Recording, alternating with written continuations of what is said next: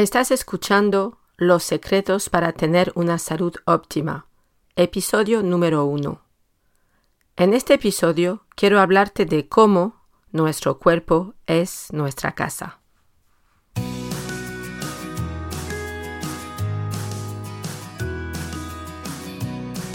Bienvenido al podcast Los secretos para tener una salud óptima de Le Institute. Soy Francisca Rivas y me apasiona investigar cómo funciona realmente nuestro cuerpo. Me fascina descubrir y entender qué tácticas utiliza nuestro organismo para adaptarse a los desafíos que se le presentan diariamente. Con cada episodio, gracias a nuestra familia protagonista, quiero compartir contigo porciones de vida que te ayudarán a entender cómo, fisiológicamente, trabaja tu cuerpo y darte soluciones prácticas para poder gestionar la adaptación a los cambios que la vida nos impone. Gracias por permitirme compartir contigo este tiempo y experiencia. Cuidar de tu salud te toma tiempo. Voy a contarte estrategias y consejos para que realmente puedas sacarle el máximo rendimiento a tu inversión, para que tengas éxito en la vida y puedas sentirte feliz. En el episodio de hoy quiero hablarte de la importancia de cuidar de tu cuerpo de forma preventiva, ya que es lo único que posees realmente. Para eso lo comparo con una casa para que puedas descubrir las similitudes existentes entre una casa y tu cuerpo y puedas así experimentar lo bueno que puede ser cuidarse de forma constante. Esta historia está basada en hechos reales. Nuestro cuerpo es un lugar donde tenemos todas las comodidades para la vida. Se puede comparar a una casa inteligente y autónoma. Esta casa es un sitio maravilloso para vivir. Tiene todos los servicios para hacer que la vida sea extraordinaria. Uno de los sistemas más relevantes es que posee un ordenador central que dirige toda la casa. También le podemos llamar jefe de orquesta. Pero, como buen jefe de orquesta, él no trabaja solo. Tiene muchos ayudantes y cada uno de ellos se dedica a una función específica. Con la ayuda del termostato exterior y una red de cables eléctricos que van por toda la casa, le comunican la temperatura exterior exacta. Estos datos le permiten regular la temperatura de toda la casa para que en todas las estancias se mantenga agradable, teniendo en cuenta las horas del día y el horario de sus habitantes. Este termostato sabe que John y Jessica se levantan temprano y que fuera hace frío. Entonces hay que tener el baño caliente para que no se resfríen al ducharse. Mientras Sara y Lara, las mellizas, están durmiendo, las habitaciones se mantienen a la temperatura ideal para que el sueño sea placentero. Cuando John abre el grifo de la ducha, el jefe de orquesta con sus ayudantes, la bomba de agua y las tuberías hace llegar el agua justa para que John se pueda duchar con el agua suficiente. Pero primero el termostato del agua, a través de los cables eléctricos, le ha dicho al calentador a qué temperatura exacta tiene que calentar el agua para que John se pueda despertar sin sobresaltos en la ducha. John deja correr el agua y otros tubos se dedican a recoger el agua usada de la ducha y de toda la casa y llevarla a una depuradora. Esta, con la ayuda del ordenador central, identifica los elementos nocivos que hay que separar del agua.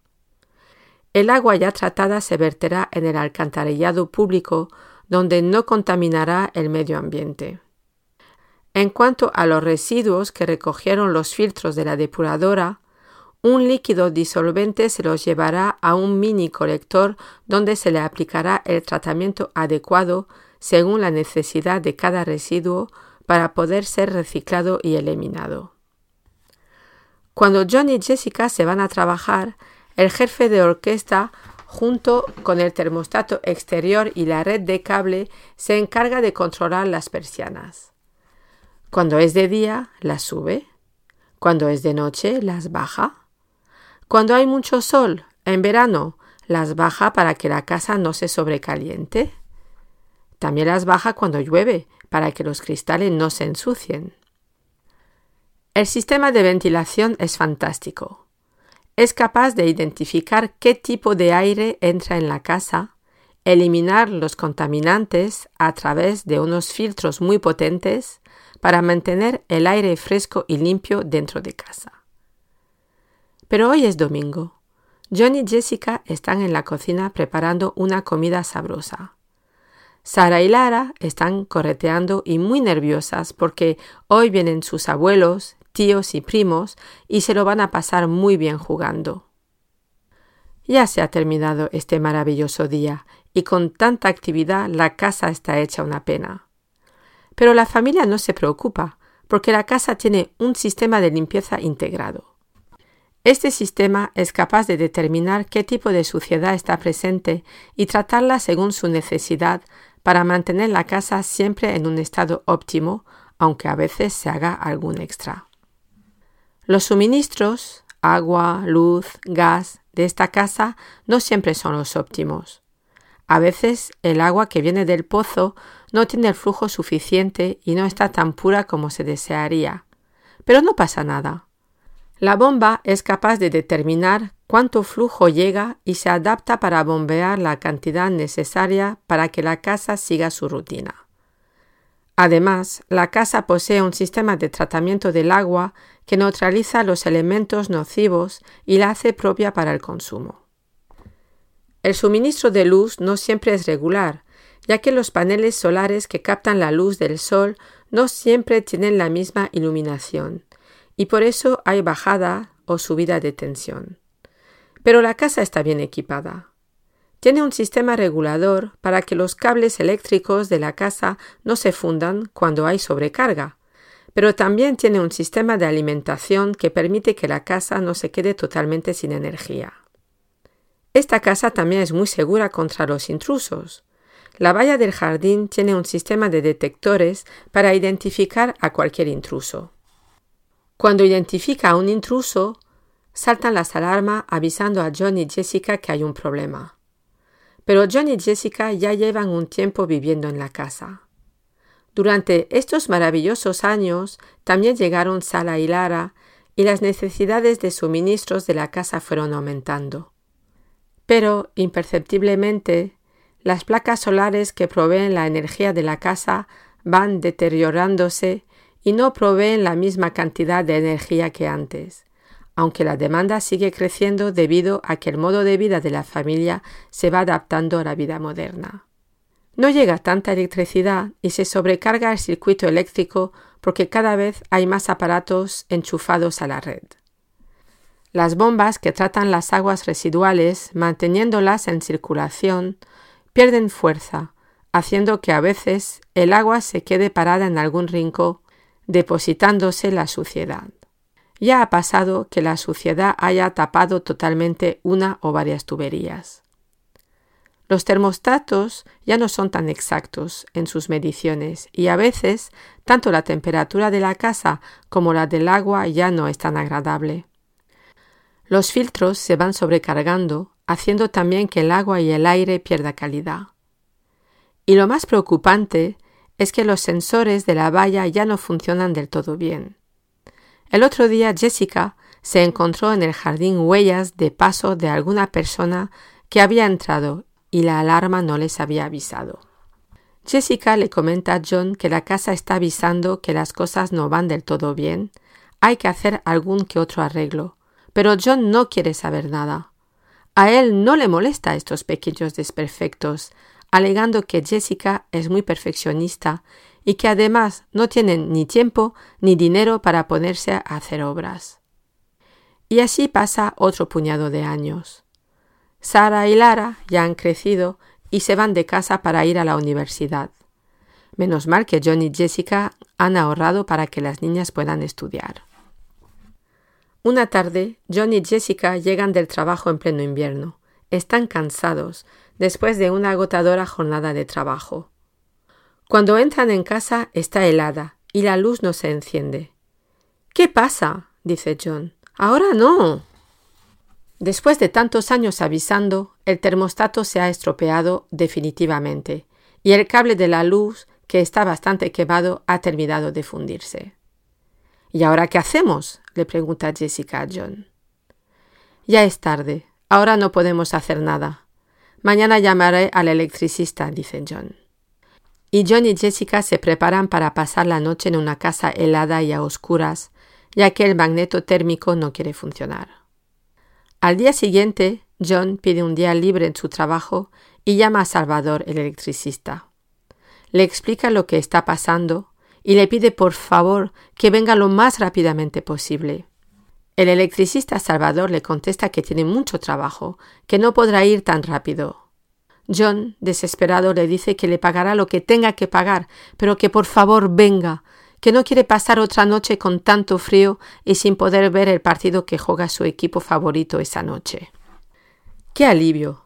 Por fin llega el electricista Salvador. Esto lo arregla en nada, piensa John. Salvador se pone a inspeccionar toda la instalación. Le explica a John que la instalación está muy vieja, que no se le ha hecho ningún mantenimiento y que no respeta la normativa. En cuanto al termostato, le dice que este no tiene arreglo, que hay que cambiarlo y que para poner los modelos nuevos se necesitan cables más gruesos. ¿Cuándo fue la última vez que hiciste algún arreglo? le pregunta Salvador. Desde que se construyó la casa no se le ha hecho nada, le contesta John. Pues ahora esto te va a costar muy caro, le advierte Salvador. Va a ser largo de arreglar, porque esto requiere mucho trabajo. Pero si quieres que esto funcione, no te queda otra, le dice a John. Pero ¿podrás hacer algo hoy para que tengamos luz y calefacción esta noche? le pregunta John. Te haré un apaño, pero no puedes tener esto así mucho tiempo, porque esto puede ser peligroso. Después que Salvador hiciera un apaño para salir del paso, John se pone a pensar. Honradamente tiene que reconocer que tanto la casa como Jessica le habían avisado de que las cosas se iban deteriorando. Lo que pasa es que él había hecho oídos sordos. Ahora ya no tenía más remedios que hacer las obras necesarias, costaran lo que costaran, y muchas veces en estas circunstancias resultaba mucho más caro que haber hecho un mantenimiento regular. De la misma manera, tu cuerpo se parece a la casa inteligente que hemos descrito anteriormente. El cerebro es el ordenador central que envía las órdenes para que la vida se pueda desarrollar según está programada. Estas órdenes circulan a través del sistema nervioso que corresponde a la red eléctrica de nuestra casa.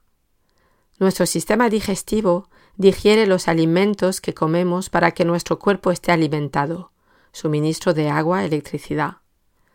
Nuestro sistema linfático y riñones depuran y eliminan los residuos para mantener nuestro cuerpo limpio, tuberías de desagües y depuradora. Nuestros pulmones filtran el aire exterior y ventilan todo el organismo aportando el oxígeno necesario para la vida. El sistema circulatorio compuesto de arterias, arteriolas, venas, venulas y capilares, llega al mínimo rincón del cuerpo permitiendo el abastecimiento del organismo. El sistema inmunológico representa la valla que nos protege de los ataques de los agentes patógenos exteriores.